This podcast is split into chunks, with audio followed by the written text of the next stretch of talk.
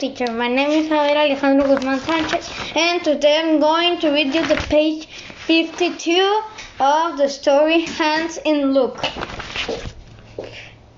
It will be some risk, answered the man, but I will do it sooner that, than that you should come to grief.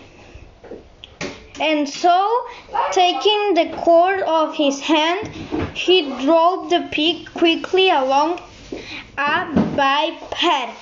And Lucky Hans went on his way home with the goose under his arm.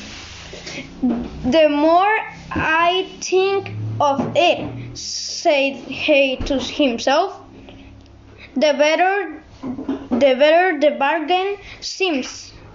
First I get the roast goose, then the fat that will last a whole year for bread and dripping, and lastly the beautiful white feathers which I can stuff my pillow with how comfortably I shall sleep upon it, and how pleased my mother will be.